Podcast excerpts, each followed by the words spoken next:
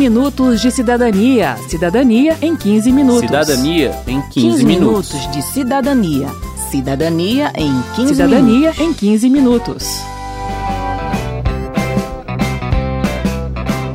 Falou em previdência, falou em aposentadoria. Mas o INSS não é responsável só por esse benefício. Há muitos outros e é sobre eles que vamos falar agora no 15 Minutos de Cidadania. É bom deixar claro que não vamos tratar aqui da reforma da Previdência, que está sendo debatida na Câmara dos Deputados. Para acompanhar e entender as mudanças que estão sendo propostas pelo governo e debatidas pelos deputados, você pode acompanhar o nosso site radio.câmara.leg.br. Jó, então vamos em frente. Eu sou Verônica Lima. E eu sou Mauro Tchequerini. Não quero morrer, pois quero ver como será que deve ser envelhecer. Antes de começar, é importante entender alguns dos conceitos que dão embasamento ao nosso sistema previdenciário atual. Na verdade, segundo a pesquisadora da Fiocruz, Sônia Fleury, o que temos é um sistema de seguridade social, que abarca a previdência, a assistência social e a saúde. No seguro clássico, você pagou e aí você tem aquilo que você contribuiu, ou na capitalização, se fosse o caso. Já na Seguridade Social, mesmo na Previdência, se o seu o recurso que você contribuiu não conseguiria te manter por mais 20 anos aposentados, isso não tem importância porque alguém contribuiu mais. Então é um fundo coletivo e há uma transferência entre uma geração e outra, mas também dentro do mesmo grupo de aposentados. Sônia Fleury afirma que o conceito de Seguridade Social foi instituído com a Constituição de 1988, dentro de uma lógica que buscava ampliar os direitos sociais a todos os cidadãos. Antes, ela diz, a Previdência era um sistema de seguro para os trabalhadores que estivessem no mercado formal. Nas constituições anteriores, os direitos dos trabalhadores estavam dentro da ordem econômica, não existia sequer a ordem, esse capítulo de ordem social. Então é a primeira vez que os direitos sociais ganham essa projeção e passam a ser regidos não mais pela inserção no mercado de trabalho, mas pelo princípio de justiça social.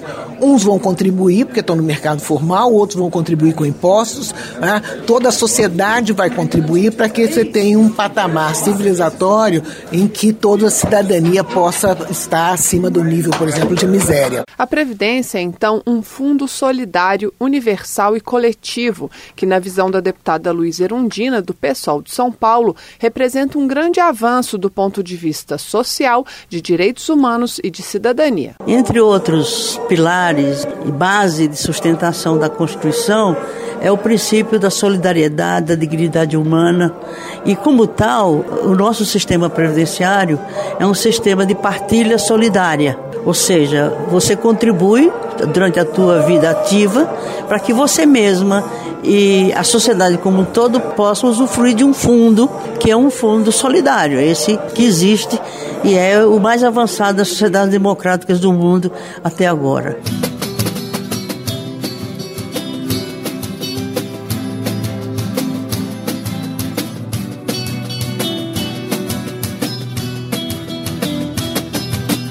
Vamos então aos benefícios previdenciários e assistenciais que estão hoje estabelecidos, a começar pelos que foram alterados por uma lei de 2019.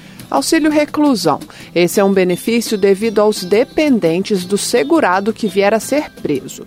Portanto, para o dependente ter direito ao auxílio reclusão, o segurado preso precisa ter contribuído para o INSS antes da prisão. De acordo com a nova lei, o número mínimo de contribuições é de 24. A diretora de benefícios do INSS, Márcia Elisa de Souza, apresenta outra mudança no auxílio reclusão. Antes, o INSS pagava para a prisão em regime fechado e semiaberto. Agora é só regime fechado. Então, quando na progressão de regime, esse benefício não é mais devido, né? Outra coisa, tem que ser de baixa renda. Então não é qualquer preso. As regras que determinam quem tem direito ao benefício dizem respeito ao preso, ou seja, ele que deve ter feito as contribuições ao INSS e se encaixar no perfil estabelecido em lei mas quem recebe o dinheiro é o dependente. Esposa ou marido, companheira ou companheiro, filho menor de 21 anos e filho com deficiência são dependentes autorizados a receber o benefício, Pai, mãe e irmão precisam comprovar que dependem economicamente da pessoa presa para ter direito ao recebimento. O auxílio reclusão não pode ser acumulado com auxílio doença, aposentadoria ou abono de permanência. A nova lei proibiu também o acúmulo do auxílio reclusão com pensão por morte ou salário maternidade. A nova lei alterou ainda as regras do auxílio doença. A partir de agora, o segurado recluso em regime fechado não tem mais direito a esse benefício. Caso ele esteja recebendo auxílio no momento da prisão, o pagamento será suspenso por até 60 dias. Se ele for solto dentro deste prazo, o benefício é restabelecido. E caso se declare a prisão ilegal, ele recebe corrigido o valor referente ao período da suspensão. Quero saber. Quero saber. Quem respondeu às perguntas dos cidadãos gravadas na rodoviária de Brasília foi a defensora pública federal Carolina Botelho. Vamos ouvir. Meu nome é Stephanie da Silva Lima. Eu gostaria de saber se eu, eu tenho direito ao auxílio maternidade, mas eu não trabalhei. É, tipo, dois anos antes de ter neném eu não estava trabalhando. O normal de uma empregada, de uma contribuinte individual autônoma, quando ela para de contribuir, é que ela fique protegida pelo INSS e possa pedir todos os benefícios, incluindo o salário maternidade, por 12 meses. Se for uma dona de casa, esse prazo cai para seis meses. Se nesse meio tempo nasce o bebê, então ela pode pedir o salário maternidade dela, mesmo sem estar contribuindo, que o INSS vai conceder. Você diz que já deixou de trabalhar há dois anos. Nessa situação, eu não descarto de cara o seu benefício, não. Eu digo que é necessário examinar os seus documentos para saber se, no seu caso especificamente, essa sua proteção podia ser maior do que 12 meses, poderia ser de 24 meses, porque aí sim, quando o seu bebê nasceu, você ainda estaria protegida. Para saber isso especificamente, eu sugiro que você vá até a Defensoria Pública da União, na unidade mais perto da sua casa, leve a sua carteira de trabalho, o seu termo de rescisão ou os seus carnês de pagamento de INSS e a certidão de nascimento do seu bebê, para que a gente possa calcular quanto afinal era esse seu tempo em que você continuou protegida mesmo sem pagar. E aí, se for o caso, e o INSS negou o seu benefício, a DPU pode entrar com uma ação para você contra o INSS para buscar lá o seu salário maternidade. Camila, pensão por morte, quem tem direito? Se é o filho ou se é a esposa ou o esposo, vice-versa? O primeiro ponto é que a pessoa que faleceu, ela tinha que estar contribuindo para a previdência ou ter deixado de contribuir há pouco tempo ou estar recebendo algum benefício. Esse é o segurado. E aí o segurado vai deixar uma pensão por morte para quem? Tem uma lista de preferência. Na primeira classe, que são os dependentes preferenciais, estão o marido e a mulher casados, o companheiro ou a companheira que vive em união estável, os filhos menores de 21 anos e os filhos maiores de 21 anos que sejam enquadrados como pessoa com deficiência.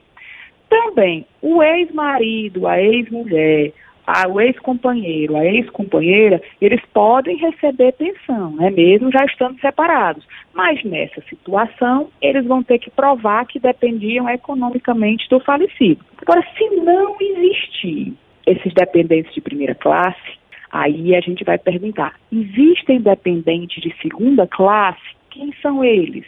É o pai e a mãe do, da pessoa falecida. Em qualquer situação, eles vão poder receber pensão por morte? Não. Tem dois requisitos. O primeiro é que não tenha os dependentes preferenciais, que eu falei antes, né? E o segundo requisito é que esse pai, essa mãe do falecido, prove que dependia economicamente dele em vida. Um último ponto sobre os dependentes da pensão é o direito da pensão do companheiro, da companheira, do marido, da mulher em relações homoafetivas, que são protegidos da mesma forma. Meu nome é Dail. A minha dúvida é mais assim sobre idade mínima e auxílio doença e por invalidez, né? quando você paga contribuição ao INSS, você não está pagando só para se aposentar. Você está pagando por um conjunto de proteções. Se você trabalhar durante muito tempo, no final você vai poder se aposentar. Mas no meio do caminho, se você adoecer, vai receber um auxílio doença. Se for mais sério e ficar inválido, vai ter uma aposentadoria por invalidez. E a diferença entre esses benefícios é a seguinte: a aposentadoria por idade, pela lei hoje, ela é devida às mulheres com mínimo de 60 anos e aos homens com 65 anos, desde que eles tenham um mínimo de 15 anos de contribuição. Tem a idade mais o tempo essa idade ela pode ser reduzida tanto para os trabalhadores rurais como para as pessoas de, com deficiência que estão no mercado de trabalho, e reduz em cinco anos a cidade. Uma outra espécie de aposentadoria é a aposentadoria por tempo de contribuição. O homem precisa ter um mínimo de 35 anos de contribuição e a mulher um mínimo de 30. Nesse caso, não existe idade mínima. No Brasil, a maior parte dos trabalhadores se aposenta por idade. Já o auxílio doença é um benefício diferente que é devido para o trabalhador, para o segurado, quando ele tem um problema de saúde que impede é, que ele desempenhe a sua atividade de trabalho por mais de 15 dias. Então, uma gripe, eu tenho que ficar um, dois, três dias em casa, não tenho direito ao auxílio doença.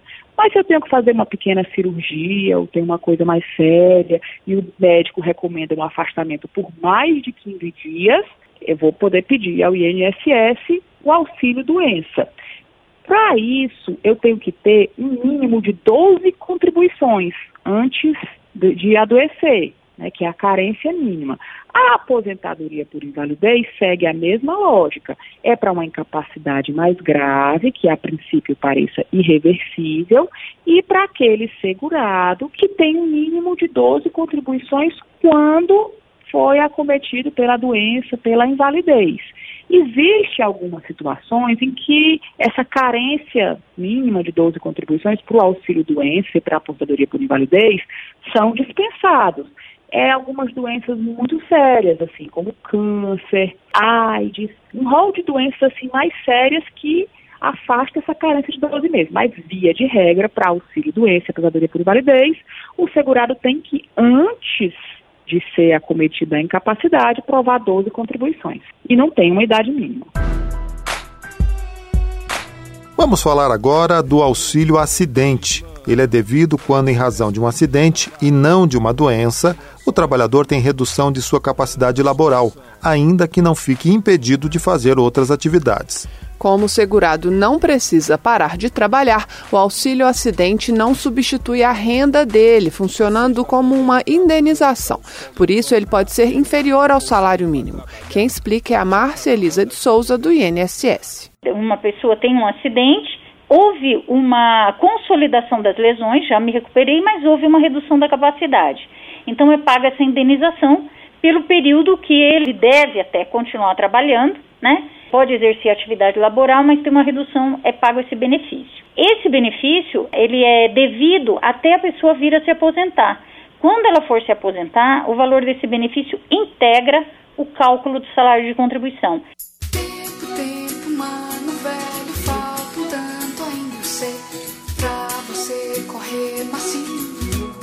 Termina aqui o 15 Minutos de Cidadania, que teve produção de Cristiane Baker e Karina Berardo, trabalhos técnicos de Ribamar Guimarães, edição e apresentação de Mauro Tchequerini e de Verônica Lima. Se você tem alguma dúvida, mande pra gente. O e-mail é rádio.câmara.leg.br e o WhatsApp é 61 999 78 90 80. O 15 Minutos de Cidadania é produzido pela Rádio Câmara e transmitido pelas rádios parceiras em todo o Brasil, como a Web Rádio Acontece, de Brumado, Bahia. Você pode conferir todas as edições do programa no site radio.câmara.leg.br barra 15 Minutos de Cidadania. Uma boa semana e até o próximo programa. Até lá! 15 minutos de cidadania. Cidadania em 15 minutos. Cidadania em 15, 15 minutos. minutos de cidadania. Cidadania em 15 cidadania minutos. em 15 minutos.